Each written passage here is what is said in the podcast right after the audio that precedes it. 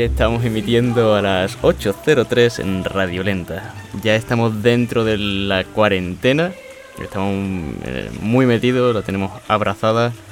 Pero aquí presenta Pablo Madrid y nuestro gran colaborador y principal director, Michael Thomas. ¿Qué tal, Michael? Hola, Pablo. Bien, bien, bien. ¿Por qué, por qué empezamos a las 8 y 3? Eh, A lo eso- mejor nuestro público no lo, no lo sabe. empezamos ¿Te acuerdas el por qué? Pues me lo vas a tener que recordar, Michael. No, porque empezamos la, la primera, eh, el primer programa fue el día 20 de marzo. Es verdad, esos fueron... Y entonces 20.03 y empezamos el programa a las 20 horas 03 minutos. Sí que es verdad Pero que no solo es- el 20 de sino marzo... durante, claro, Ujú. durante esos días todo el mundo está aplaudiendo en la calle. Entonces, para evitar demasiado sonido de, de aplausos, Empezamos mejor un poquito un par de- después, sí. Y es verdad que empezamos el 20 de marzo con los primeros pruebas, los primeros intentos, eh, siempre buscando un huequito, eh, una alusión a lo que estamos ahora mismo eh, viviendo, pero sabiendo lo que sucede. Y hoy te he querido traer a la tranquilidad de, de este bosque, este bosque de coníferas, con un arroyito que la verdad es que puedo incluso respirar y oler el, el- la, la tierra mojada. me encanta. Bueno, y la tierra mojada se ha convertido también en unos chelos por ahí de fondo, de manera Ay. mágica, porque a pesar de que intentamos tenerlo todo controlado, siempre las tecnologías se nos revelan, ¿no es verdad, Michael? ¿Qué, qué nos ha pasado desde el 20 de marzo con, con el equipo técnico? Nada, nunca, todo perfecto Ah, siempre. Pero no me dejes así, hombre. Estamos siempre intentando como mejorarlo y, y que sigan surgiendo las cosas lo mejor posible. Michael, cuéntame un poquito cómo, cómo ha ido esta última semana por casa, por... Pues día la día. verdad es que he estado como muchos músicos, em, quizás más ocupado que nunca, porque está todo el mundo eh, buscando eh, vídeos y, y sé que nuestra invitada hoy ha hecho un vídeo espléndido de Bach, hablando de Bach, y, y yo también estoy haciendo vídeos para, para las orquestas con que trabajo y para los grupos con que trabajo y, y es, es muy bonito, pero a la vez significa que realmente quizás no estamos, em, no sé si disfrutar la palabra, pero no estamos eh, disfrutando de momentos de paz que, que tenemos en este confinamiento. ¿no? Sí que es por razones feas, pero Es como un efecto rebote, ¿no? Cuando uno piensa, voy a tener momentos de paz ahora que, que todo se ha parado, pero al contrario, siempre hay que buscar algo que hacer y, y sin parar, ¿no? sí, sí, que eh, también es importante parar de vez en cuando en- encontrarse a uno mismo, ¿no? Eh, sin que- duda, sin tener esos momentos Dicho creativos. eso, sí, dicho eso, somos, somos creadores, ¿no? Los artistas y, y es casi inevitable, ¿no? Que, que se haga esa cosa, ¿no? Porque estamos siempre así en plan inquieto, ¿no? Y, Inquietos, sí. bueno, Y, y de hecho, me parece también nuestra invitada, que todavía está en el misterio de quién puede ser, nos ha recomendado eh, que le echemos un vistazo a, a un grupo que se llama Stay Homas, que la verdad es que ha sido bastante creativo, como mucha gente estará ahora mismo en sus casas, eh, como has comentado, sin parar, ¿no? Haciendo música, haciendo arte. sí, sí, Eh, estos chicos de, de Cataluña, de, están viviendo en Barcelona, me parece, eh, son unos amigos, ¿no? Compañeros de, de, de piso que han optado por tomarse la cuarentena lo mejor posible a, a un nivel creativo. qué bien. Vamos a escuchar alguna canción de ellos. Dame Un segundito. A ver qué tal esta. Se llama Confineo. Vamos a escucharla. Agua, confineo 3. Y yo pensaba que la corona era una cerveza. Y yo pensaba que la corona era para las princesas. Pero que yo he visto ya ahí en la tele que ella no es nada que me consuele y que la agüita con el jabón lo único que repele. Y que dicen que está todos lados, está en todas partes. Y perdone señor vecino por molestarte. Y vaya a tener que avisarte que, que, va a tener que aguantarte cuando vaya al lavabo y no quede papel de bajar. Se van a pique todos los negocios, va a haber desgracia, va a haber divorcio. Pero estamos aquí del perreo y tú tendrás tiempo para tu postureo. Aunque voy a tener que aprender a ligar por correo. Del confineo,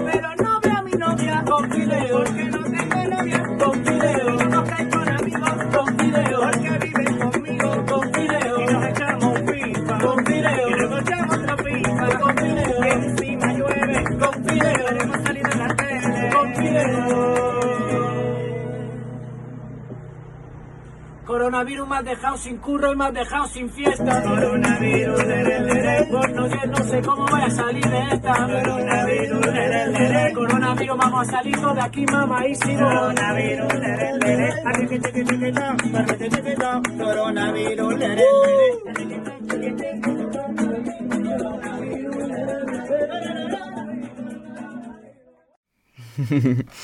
Bien, Me pues encanta. hemos escuchado Confineo de Stay Homas. La verdad es que nos han comentado todo el momento actual desde un punto de vista simpático y creativo. Sí, sí, sí. Y cantan muy bien, ¿eh? Cantan y tocan muy bien. Es que tener humor en la letra es una cosa, pero poder hacerlo con buena voz y, y todo afinado y todo es otra cosa. Muy bien, ¿eh? Increíble. Pues este grupito, ¿quién nos lo ha recomendado? ¿Michael? Pues nuestra invitada de hoy, Beatriz González, Beatriz González. gran músico, directora de orquesta y todo. La orquesta. Hola. Ah, hola, ¿qué Hola, tal, Bea. Beatriz? La orquesta Alma Clara, ¿verdad? En Sevilla. Sí, esa es. Pues, ¿qué Bueno, muchísimas gracias eh, a los dos por, por invitarme Gracias a ti por y, acompañarnos. y por empezar así tan con este confineo tan divertido. ¿Cómo lo está llevando, Bea? Yo muy bien, porque mm, como soy hija única, soy asocial y tengo mucho mundo interior, pues la verdad es que estoy en la gloria. Es el momento de cultivar el mundo interior, sin duda. Efectivamente. Yo creo que cuando salga de todo este momento no, no voy a saber volver a encajar en la sociedad porque el mundo interior está creciendo. Sí, yo ya me sentí así, entonces pues tampoco tengo muchos problemas. No, pero sí que es verdad que yo creo que tenemos la suerte de que siendo músicos tampoco estamos solos nunca, ¿no? Y, y ahora pues tenemos más tiempo para estudiar despacio, para estudiar las cosas que nos apetecen, para, no sé, tomarlo un poco con más calma, ¿no? Que al final la vida nos arrastra y vamos siempre deprisa y corriendo para todas partes, así que ahora se puede tomar con más tranquilidad. Claro, Sí, que es estoy viendo tanto Netflix que no vea. Mira, no me digas eso que me he hecho de Disney Plus. Y, y ha sido un viaje a mi infancia, vamos, o sea, lloré nada más que viendo el catálogo, digo, por favor. Entonces, abrazada a mi perro viendo todas las películas de mi infancia. La verdad ¿Y que tiene alguna rutina? Yo por, lo- por la mañana suelo bailar en la cocina, ¿eh? No me Entre tú digas. y yo. Sí. ¿Tiene No, algo bueno, así de rutina? O... Sí, sí, yo soy bastante maniática, entonces procuro tener una rutina, procuro vestirme todos los días, no estar por ahí en chándal.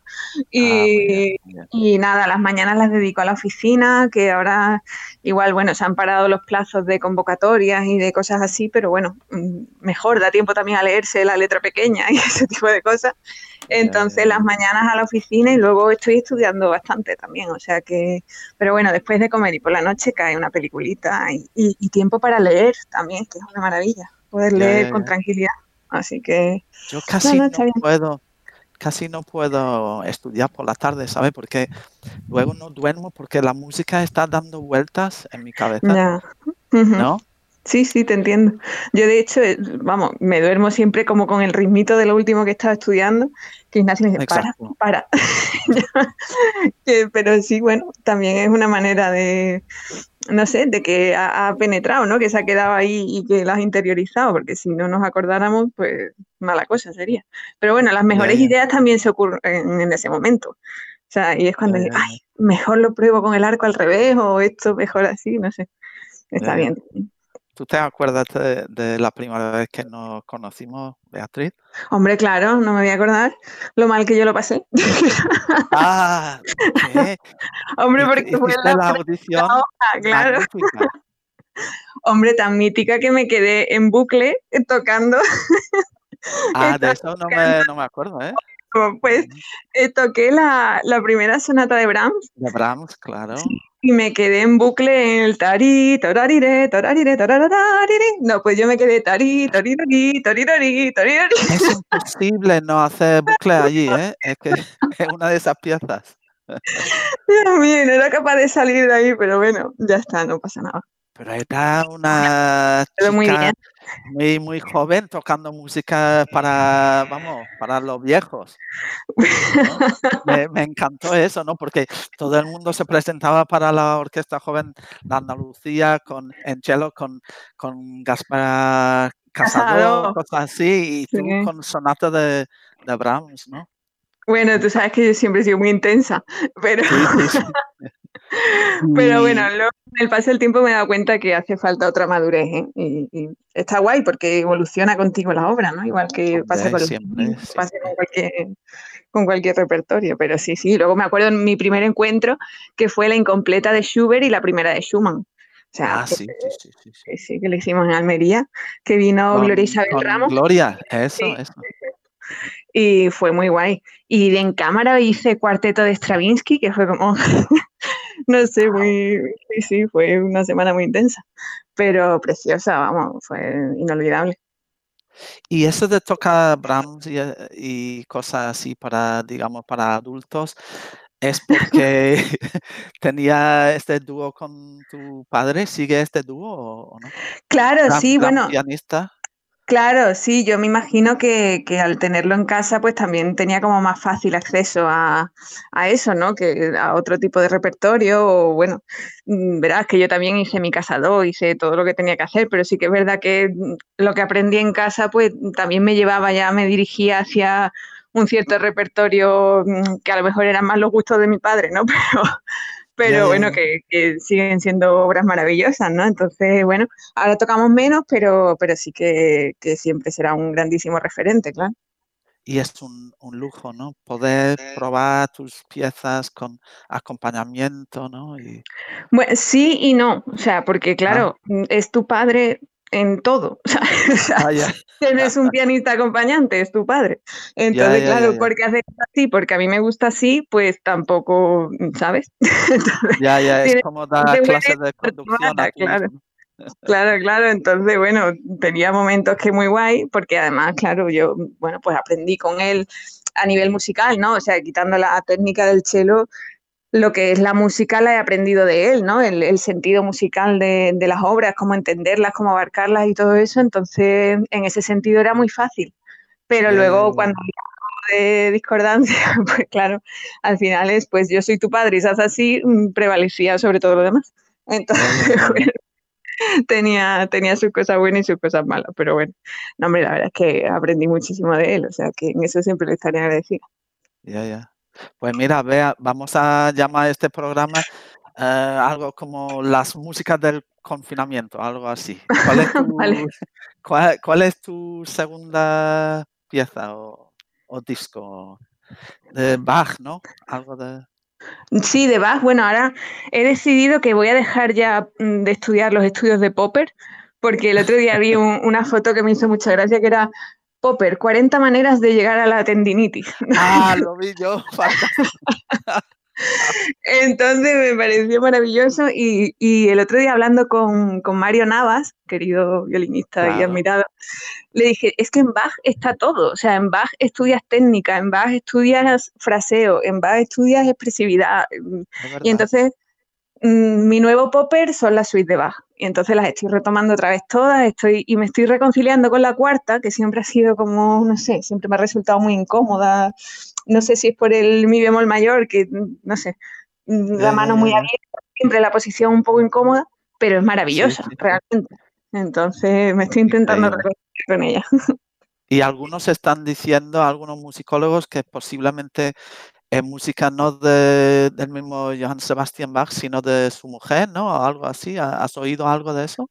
Bueno, claro, o sea, teniendo en cuenta que, que Bach se quedó ciego, ¿sabes? ¿No? Porque tenía cataratas y, y, se quedó ciego y Ana Magdalena le transcribía, se hacían como dictados, ¿no? Él iba tocando y ella iba copiando. Entonces, hay estudios que dicen que, mm, que se puede como saber por, la, por el estudio grafológico si la, si la escritura es pasiva, o sea, que te están dictando y tú copias sin más, o si hay una parte activa de que tú también estás aportando algo a la idea, ¿no? y se dice que precisamente esta suite de cello, que no se sabe bien cuándo se compusieron, se sabe que es del periodo de Cotten y tal, pero no está bien datado, pero sí que se sabe que hay un manuscrito de Magdalena y que probablemente ella aportara cosas. No quiere decir que sean de ella, pero bueno, que a lo mejor, no sé, dio ahí su punto de vista.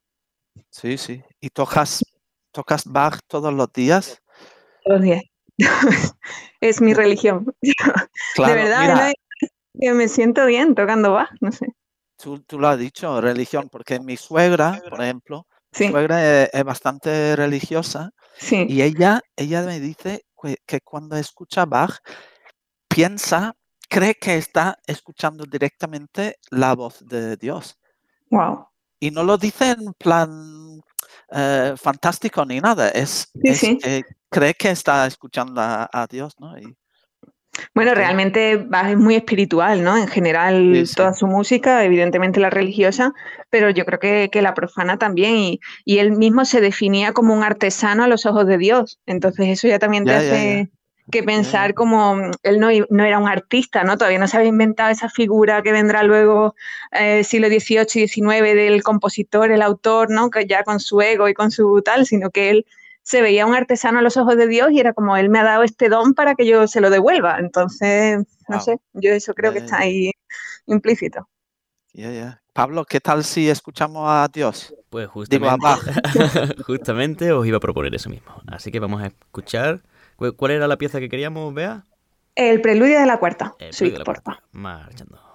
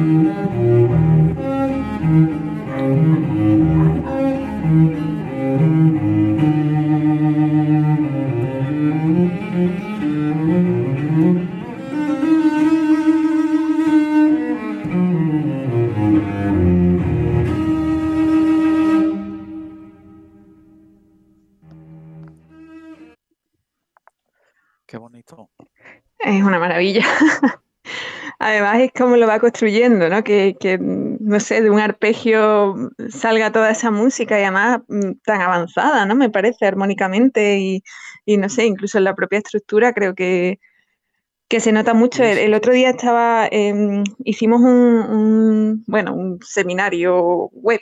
El confinamiento daba muchas ideas. con, Carlos Cansino y Luis y Martín, amigos ah, percusionistas, sí. Hicimos como una clase de, la suite de Bach para, para, percusión, ¿no? Que sabes que lo tocan con marimba. Y mm, y hablábamos, tocaron unos cuantos alumnos del matadero del conservatorio y hablábamos eso, ¿no? Que, lo bueno de, estas suites es que hay tantas versiones como instrumentistas hay que las toques. O sea, porque claro, puedes poner tanto en ellas o, no sé, puedes aportar tan, una visión tan personal, ¿no? Que, que lo permite todo, casi prácticamente. Y este, este suite es para cello normal porque hay hay uno o dos que no, ¿verdad? Sí, sí, las cuatro primeras son para, bueno, chelo barroco, se entiende, no, no el moderno que tocamos ahora, pero sí, para chelo. Luego la quinta es para un chelo discordato, que tiene, en vez de eh, la resoldó, tiene sol resoldó, tiene bajado un tono la primera cuerda. Y luego la sexta es para un chelo piccolo de cinco cuerdas. Porque es muy interesante también, porque Bach es como la primera persona que le da un poco más de, valor al chelo. Tú sabes que en su época la familia reina era la de la viola de gamba. Entonces él empieza a ver que la familia del violín tiene como otras posibilidades, tiene una sonoridad mucho más potente y la familia del violín que estaba como, no sé, así un poco arrinconada, ¿no? Para procesiones, para pasacalles, para fiestas menores y no para la realeza, él empieza a escribir tanto las partidas y sonatas de violín como las suites de cello pues para investigar un poco también las posibilidades técnicas que, podía llegar a tener el instrumento y por eso hace como tantos experimentos. No sé si las de violín pasa lo mismo, pero las de cello además se da. Sí. sí, Escribió para violín piccolo en uno de los Brandenburgos, ¿no? Creo que en número uno. Y, es, es un infierno tocarlo. ¿Tú has tocado este, este cello con, con cinco la cuerdas? Sexta, las, no, yo he tocado la sexta con cuatro. Y, sí que es un horror. Sí.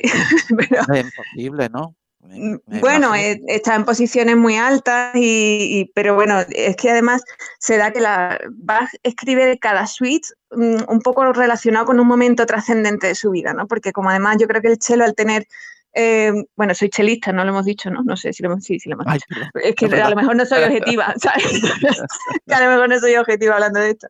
Pero es verdad que el chelo se parece tanto a, la voz humana que, bueno, parece que, escribió cada una de las suites como un momento significativo de su vida, ¿no? Entonces, sabes que la primera suite que, imita como un arroyo es porque su apellido Bach significa arroyo.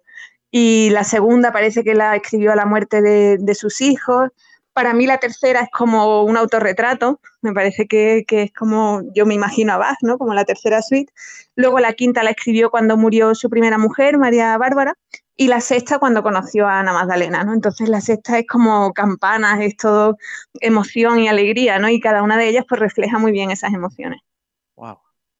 No sabía eso. Que, hombre, un poquito Sí, que es, wow. Increíble.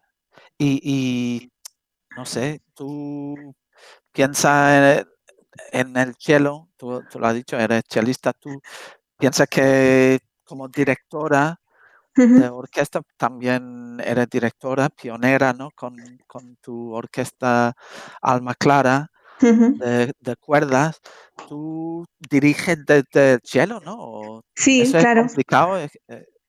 Bueno, yo he desarrollado como una mirada láser, ¿sabes?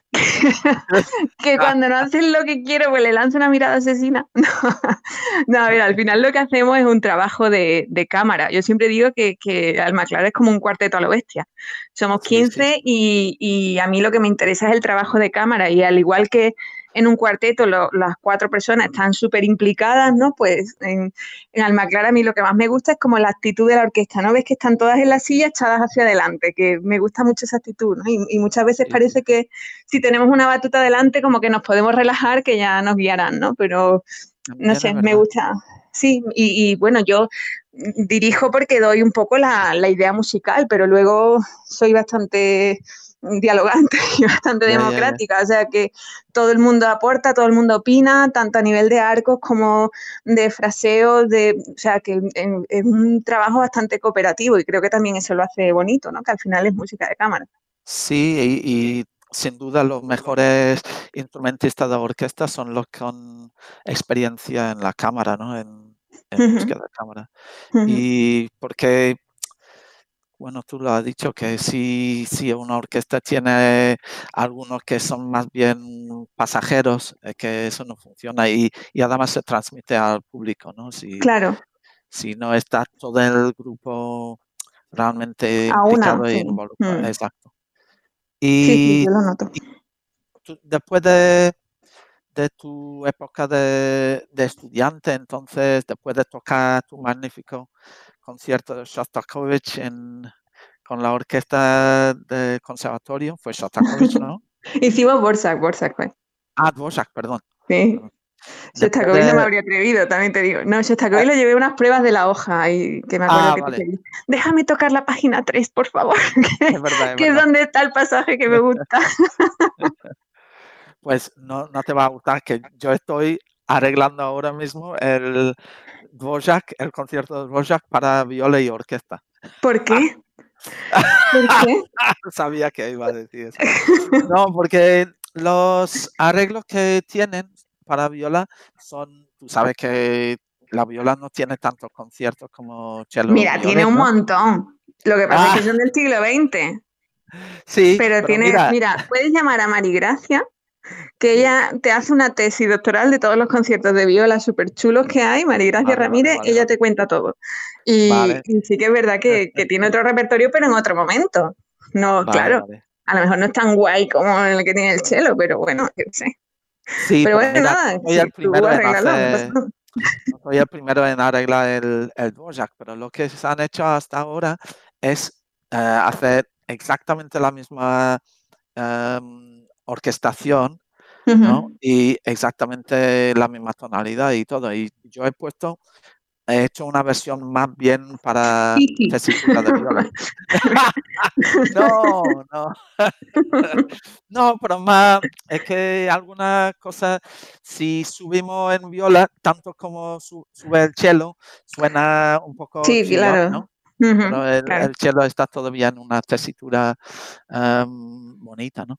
Pero pero eso pasa con muchas obras, como el Arpellone, por ejemplo, que además para, el, para el cello es un infierno de obra, o sea, es dificilísima, incomodísima, em, es, maravillosa, ¿eh? o sea, para escucharla a mí me encanta, pero para tocarla es un dolor. Y en cambio para la viola funciona súper bien. No sé si es por eso que dices del registro o qué, pero mm, no sé, funciona mm. Pues nada, ánimo. sí, te lo enseño cuando esté terminado. Mira, la, tu época de estudiante se acabó y hiciste un cambio radical a ser pionera ¿no? en creación de agrupaciones, cosas así, ¿no? Con tu orquesta, o no, no lo ves como así. Bueno, no, en verdad no. O sea, yo lo que veo es que yo terminé la carrera en 2007, que llegué puntualísima a la crisis y ya, ya, ya había que, inventarse algo. Entonces, bueno, sí que es verdad que, y siempre lo digo, ¿eh? que, gracias a la hoja pude conocer a instrumentistas fantásticos de toda Andalucía. Creo que el talento que hay aquí en, muy pocos sitios se encuentra un talento natural, ¿no? O sea, de, luego la técnica la quiere todo el mundo, ¿no? Pero, pero esa naturalidad, ese talento y esa musicalidad que, que tenemos aquí, yo no la he visto en otros sitios de una manera tan espontánea, ¿no? Entonces, bueno, vi que en mi situación había muchos compañeros y compañeras, pero también me venía pensando, ¿no? De hacía tiempo, investigando y, bueno, tú habrás visto ya, ¿no? Que soy bastante friki, me gusta documentarme a la hora de tocar, a la hora de Sí, bueno, porque al final tienes que contar algo cuando tocas, ¿no? No es un chorro de notas, sino que tienes que transmitir algo y cuanto más conoces, eh, pasa como en todo, ¿no? Y si tú vas al Prado y ves las meninas, pues sí, qué bonito. Si sabes la historia que hay detrás, pues la vas a comprender mucho mejor, ¿no? Entonces vi que había muchas mujeres pues que no habían tenido su lugar en la historia de la música y no entendía bien por qué. Entonces, bueno, me pareció que podía ser una manera de, rendirles homenaje a las mujeres en, la historia de la música, hacerlo desde la mujer. Sí, sí. Y está triunfando y, lleva años triunfando, es verdad. ¿eh? Y, bueno, llevamos 12 años, 12 años, eso a mí me parece un milagro, la verdad. tienen una temporada, tienen una temporada importante en, Sevilla y, en otros sitios también, o Sí, bueno, tenemos nuestra temporada en Sevilla y luego sí que hacemos como pequeñas giritas y, tratamos de, salir tanto con la orquesta como con las distintas formaciones de cámara más reducidas que, han ido saliendo de, la propia orquesta, ¿no? Ahora, como te comentaba antes, este año nos hemos liado la manta a la cabeza y estamos por hacer la integral de los cuartetos de Beethoven, aprovechando el 250 aniversario. Entonces, no sé, cosas así que, mm, bueno, pero que si no lo hacemos ahora, ¿cuándo lo vamos a hacer, no? También que no sé, a lo mejor no llegamos a hacerlo, pero bueno, por lo menos la idea y el intento están, ¿no? Que igual que el año pasado, que fue el, el, 200 aniversario del nacimiento de Clara Schumann, pues había que rescatar la figura de Clara Schumann, o sea, es una mujer alucinante. que completamente eclipsada por el loco de su marido. O sea, yo es que ya cada vez tengo menos filtros, que Schumann cada vez me peor. Mira, era un coñazo, Michael. ¿Sí? Hombre, por favor, todo el rato quejándose. Todo el... Manicomio, ¿no? Sí, porque encima va, se quiere suicidar y no se mata. Es que ni para eso, de verdad. es que, claro, o sea, la brillante era ella, la niña prodigio era ella, la que recorría Europa tocando el piano con 11 años era ella. Él se enamora perdidamente de ella por lo que es, o sea, por todo lo que ha hecho, por lo fantástica que es, y ahora se casa pero dice que, claro, que, mm, en fin, que él es compositor, bueno, pues tú no te preocupes, tú dedícate a componer sin presión, lo que tú necesites, que yo ya mantengo a la familia. Te estoy hablando de 1840, una mujer que mantiene económicamente a su familia, a él y a sus ocho hijos, no uno ni dos, ocho hijos. Bueno, pues él nada, súper frustrado, nadie le publica, nadie le quiere como director, nadie nada, se tira por el ring y no se mata dos años a un, sanatorio y al final ya se mata y ella decide dejar todo de lado para dar a conocer el repertorio de él. Anda, tío, qué pesado. De verdad. Bueno, no conoceríamos a Schumann si no fuera por Clara, realmente. O sea, que a mí me encanta, ¿eh? la obra de Schumann me encanta, quitando al personaje. Pero realmente es gracias a ella que ha llegado hasta nuestros días porque ella estuvo los 40 años que le sobrevivió tocando por toda Europa el repertorio de él y dándolo a conocer. Entonces, es que hay muchas mujeres que han hecho una labor súper importante. Es verdad. Mira, en tu ciclo de, de cuarteto de Beethoven, ¿cuál va a ser el primer programa? Pues estamos mezclando un poquito porque sabes que hay como tres, como tres tomos, ¿no? El Opus 18, el Opus 59 y los finales y vamos a mezclar un poquito para que nuestras violinistas no mueran en el intento. Entonces vamos a ir compaginando un poco del Opus 18 con el Opus 59, luego uno temprano con uno tardío. Y bueno, la idea es hacerlo todo. Y al final la idea sería hacer seis conciertos en los que hagamos la integral. Pero bueno. ¿Qué vamos a escuchar ahora, Beat, de, pues yo propondría el Opus 59 número 1 y ahora te cuento por qué si quieres cuando lo escuchen. Ah, vale. Bueno, es, este movimiento que vamos a escuchar es el movimiento favorito de mi mujer. Entonces ah, estará pues, contenta ella. Me parecerá perfecto.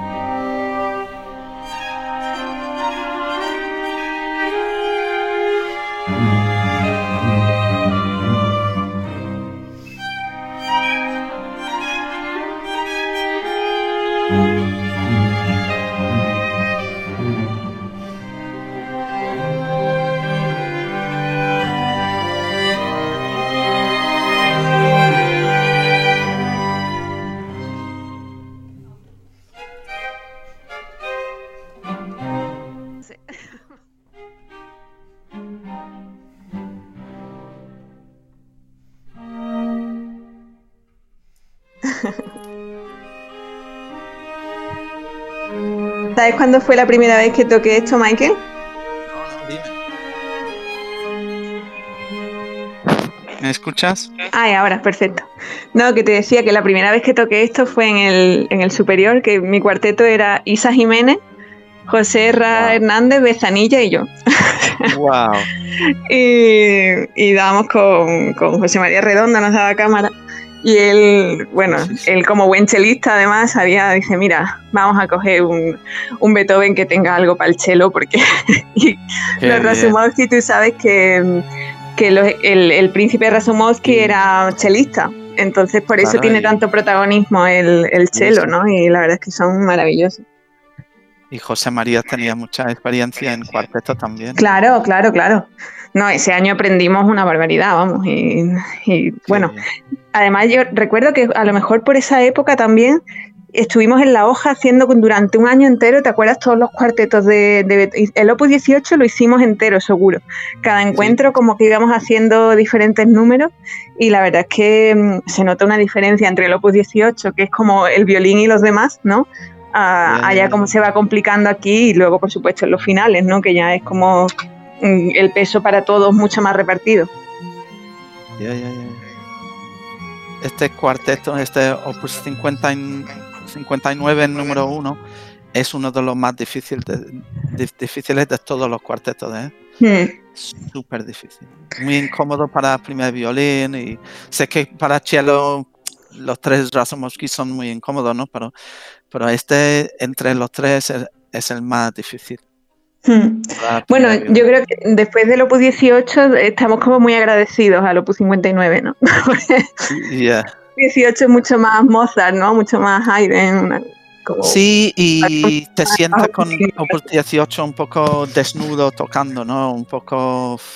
No sé. Claro, es eso, es como el violín primero y, y, bueno, Eh, que, y te seguimos. Ya, ya, ya, ya. Eso Pero aquí yo creo que ya más importante, un cambio importante, ¿no? A, a dejar a los demás eh, músicos de un cuarteto em, lucir un Hmm. poco, ¿no? Un cambio grande. Claro, además, Beethoven es el primer compositor ya en el clasicismo.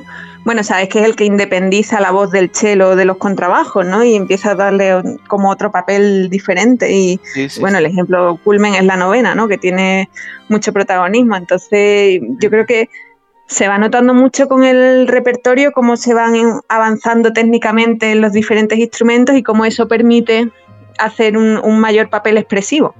Ya, ya, ya, ya. Increíble.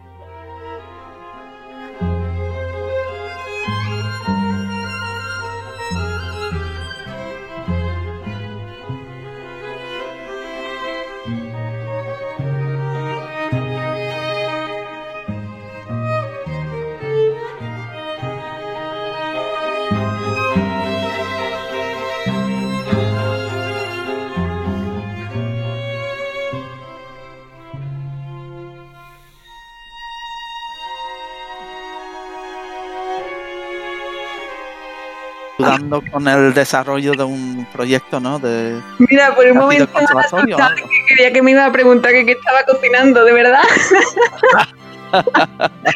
Ah, no se puede decir eso. Soy un horror, soy un horror en la cocina. O sea, mm, en fin, yo sin Ignacio no sobreviviría literalmente. O sea, es que soy, soy terrible.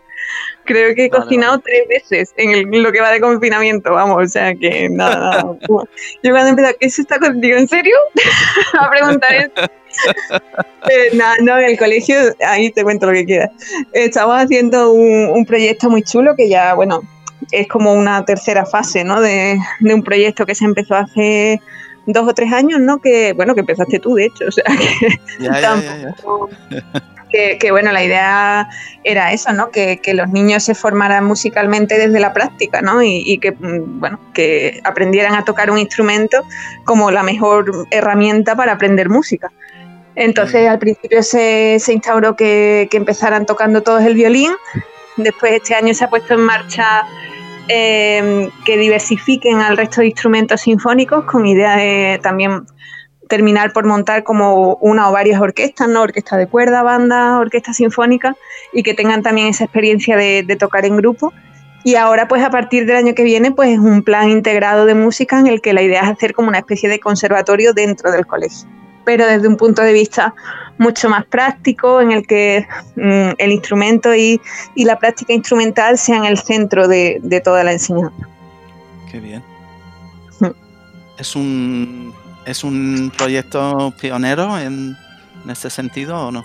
Sí, hombre, yo, yo no conozco ningún otro colegio que, tenga esto en marcha y, hombre, es muy ambicioso, pero a la vez es un regalo. O sea, mm, para los profesores que estamos allí impartiendo las clases, poder hacer eso, además teniendo en cuenta que empiezan mucho antes, ¿no? O sea, que niños empiezan con 3, 4 o 5 años, están empezando a tocar instrumentos, entonces están ganando mucho tiempo porque tú sabes que con esas edades son esponjas, ¿no? Y, se queda todo mucho más, mucho más rápido y mucho mejor. Entonces, bueno, tener esa formación, o sea, no quiere decir que tengan que ser músicos profesionales, pero creo que, la educación musical lo que te permite es poder disfrutar de la música de una manera mucho más plena, aunque luego profesionalmente te dediques a otra cosa, ¿no? Pero, pero tener esa esa educación te va a permitir además pues mm, abrir tu mente para muchos otros sentidos de la vida, ¿no? Y, o sea, y, para las matemáticas y para la manera de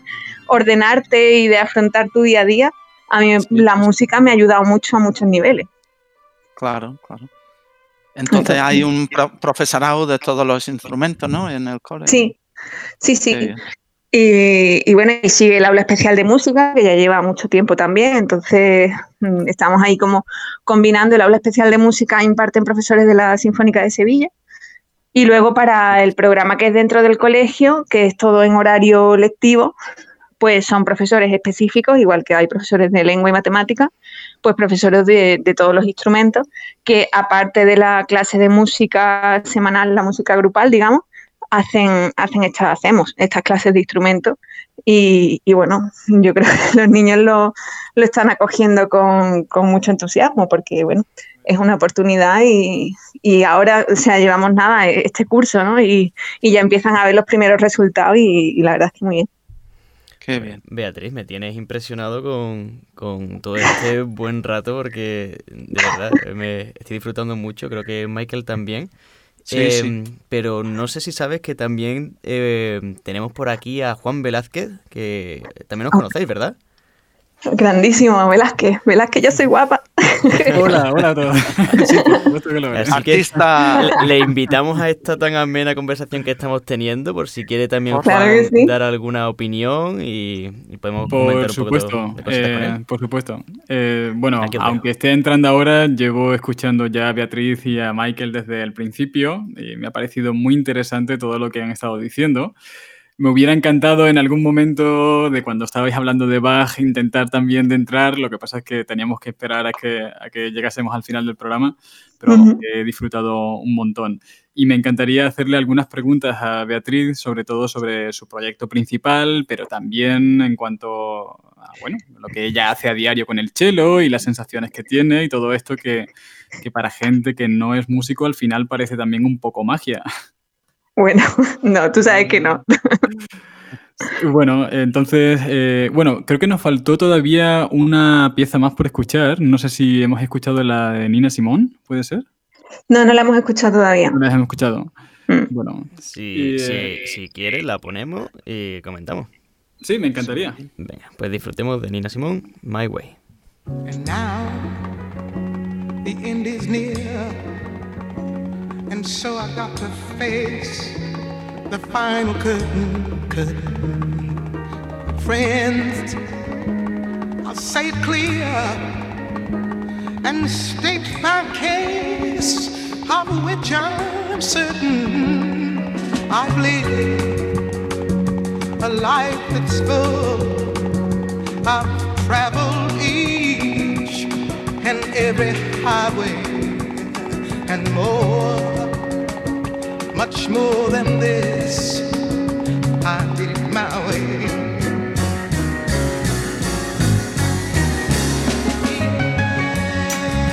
Regrets. I've had a few, but then again, too few to mention. I did what I had to do and saw it through without exemption. I planned each charted course, each careful footstep along the byway. Yeah, oh, much more than this. I did it my estamos llegando al final del programa, ¿qué os parece si vamos comentando un poquito mientras nos acompaña este colchón musical? Perfecto. Estupendo. Vale, ¿y por qué la elección, por qué la elección, Beatriz, de, de Nina Simón en concreto para, para esta entrevista, la de hoy? Pues mira, esta canción la descubrí en una película que se llama Pequeñas Mentiras sin Importancia, que es una comedia francesa, o comedia. Yo no he llorado más en toda mi vida. y, y si tú sabes los franceses, ¿no? Pero bueno, que usaba e-, esta canción al, final de la película, ¿no? Un reencuentro así como muy emotivo y me pareció una versión desgarradora, ¿no? Como, como Nina Simón en general, ¿no? Su vida es es durísima. Sabéis que ella, bueno, quiso ser pianista clásica, no le permitieron, por ser negra, no le permitieron entrar en el Conservatorio Superior, le dijeron que lo único que podía hacer era dedicarse al jazz. Y aún así me parece increíble como en todas sus canciones, tanto originales o versiones, como en este caso, ella mete siempre, no sé si habéis visto que hay canciones en las que incluso mete fugas de Bach en medio, ¿no? Entonces me parece mm, apasionante, me parece que era una mujer de una cultura impresionante y que por la vida y por el momento que le tocó vivir, pues no tuvo tanta oportunidad de, sacar todo lo que ella hacía y aún así hizo maravillas como esta, ¿no? Entonces, para mí es mm. un ídolo, vamos. Totalmente de acuerdo. ¿Y eh, qué crees que, que, el jazz contenía como música para poder acoger a mujeres que en este caso también pasaba en el caso de muchos hombres negros de la época que eran rechazados dentro del ámbito de la clásica y no automáticamente, pero muchos de ellos eran refugiados en el jazz. ¿Qué es lo que crees que tenía el jazz para esta época que sí tenía la capacidad de absorber a gente que la clásica, en el mundo de la música clásica, no lo hacía? Bueno, yo creo que el origen, ¿no? O sea, el jazz surge en Nueva Orleans a principios del siglo XX y surge en una comunidad negra, ¿no? Es esa mezcla entre el gospel, música religiosa de iglesia, nuevas armonías y, creo que es un poco como lo natural, ¿no? Que, surja en esa comunidad y ya de ahí surge el cliché de que los negros son los que hacen jazz, pienso, ¿eh? No sé, pero mm, no sé. Supongo que, era como lo natural, ¿no? Y, no, no, entiendo por qué, porque al final cierras los ojos y te tiene que transmitir con la música, independientemente del sexo, del color y de lo que haga, ¿no? O sea. Sí, es cierto que, bueno, ya no solo en el caso de Nina Simone, sino que ya desde el principio encontramos pues los casos de, Ella Fitzgerald o de, no sé, de, Billie Holiday, eh, o bueno, ya más tarde, aunque es cierto que, bueno, también Sarah Vaughan, todas estas que, acabaron revolucionando también la figura de la mujer dentro del jazz, parece ser que en las músicas que estaban de nueva creación, que estaban todavía blanditas, no era el caso de la clásica que tenía ya una fuerte tradición, parece ser que sí, que era el escenario perfecto para que por primera vez la audiencia se fascinara con lo que, con lo, que una mujer podía hacer en un escenario, que era, que era impresionante, ¿verdad? Sí, yo, vamos, hace poco hemos hecho ahora en marzo un concierto de mujeres en la música y me llamaba mucho la atención la figura de Florence Price, que era una compositora estadounidense, que ella era negra también. Tuvo que hacerse pasar por mexicana para poder entrar en el conservatorio y, nunca le dejaron realmente dedicarse profesionalmente a, la música clásica y al final lo mismo, se refugió en la iglesia, terminó haciendo como música medio camino entre el gospel y la clásica, pero mm, era como el reducto que les quedaba, ¿no? no pero sí que es verdad que, que bueno, al menos ahí encontraron una manera de expresarse que no consuela, pero bueno, es casi mucho más que lo que otras tantas mujeres pudieron hacer hasta el siglo XX, ¿no? Estoy pensando en Annette Mozart, que era blanquísima y no tuvo ninguna opción de nada. Entonces, bueno, y eh, cómo, cómo es algo que, que, siempre me ha llamado la atención era que vosotras solís trabajar con la música de muchas mujeres compositores del siglo XIX, siglo XVIII. Mm. Em, ¿Cómo hacéis para, para, indagar en las fuentes? Porque imagino que en, en, determinados casos, que no sean las más conocidas, como Clara Schumann o Fanny Mendelssohn, o el caso de Alma Mahler, aunque no entonces, eh, ¿cómo hacíais para, para, para indagar en las fuentes? ¿Lo tenéis fácil? Buena, buena pregunta, ¿eh? Bueno, cada vez más fácil, porque cada vez afortunadamente están saliendo a la luz y hay cada vez más libros, cada vez hay más biografías, cada vez hay más estudios. Pero bueno, mm, yo lo comentaba antes, a mí me gusta mucho indagar casi que lo que más disfruto de, dedicarme a esto es el proceso creativo, ¿no? Y para mí el proceso creativo va desde la idea, desde el momento en que digo, uy, me gustaría hacer esto, hasta que lo toco en el escenario, ¿no? Entonces, todo lo que hay en medio es lo que a mí realmente me interesa. Entonces, cuando pienso en hacer un programa, pues lo primero que hago es ir a todas las fuentes, pues voy a bibliotecas, voy a estudio biografías, pienso las conexiones, pienso que los programas tienen que tener un hilo conductor, porque nosotros podemos entender cuál es la conexión entre, yo qué sé, un Beethoven y un Brahms, pero si a la gente no se lo explicas o, no le das un, nexo al que agarrarse, o sea, mucha gente va a un museo y aunque no haya estudiado historia del arte, te dice, oh, qué bonito, pero la gente te dice, uy, la música clásica es que yo no entiendo. No, no entiendo, no, te tiene que gustar o no gustar, te llega o no te llega, al final es lo mismo, pero si le das como un, punto de apoyo, un andamiaje al que se pueda sostener, pues lo va a entender mucho mejor. Entonces creo que, en ese discurso creativo es muy importante darle al espectador también herramientas. Entonces nosotras muchas veces hacemos o, una lectura de textos en la que contamos un poco de manera dramatizada ¿no? la, la vida de estas mujeres compositoras o del programa que sea, o lo fusionamos con baile o lo fusionamos con otras artes escénicas a las que la gente no les tiene tanto miedo, ¿no? por decirlo así. Sí, por decirlo así, y está bien dicho. Em, claro, eh, claro. Me gustaría también preguntaros sobre, em, porque imagino que, claro, parte del proyecto de esta orquesta que vosotras tenéis em, eh, ha surgido como fruto de una crisis económica que también tuvo lugar, como has comentado, justo cuando acabó el proceso de tu formación en el superior. Entonces, eh, ahora que es posible que venga otra crisis, ¿crees que es posible que vaya a transformar también el proyecto inicial que ya de por sí creció en una crisis? Ay, Juan, no me lo planteado. no, mira, es verdad que, que, mm, Alma Clara yo creo que está en, constante desarrollo. O sea, a mí no me gusta nada eh, asentarme ni estas típicas preguntas de ¿dónde te ves dentro de 10 años? A mí se me agobia porque no lo sé. Mm, es que me puede atropellar un camión el primer día que salga del confinamiento, yo qué sé. ¿Sabes? Pero sí que es verdad que, que en mi naturaleza está la inquietud, ¿no? Y, y esa inquietud de seguir buscando, de seguir avanzando.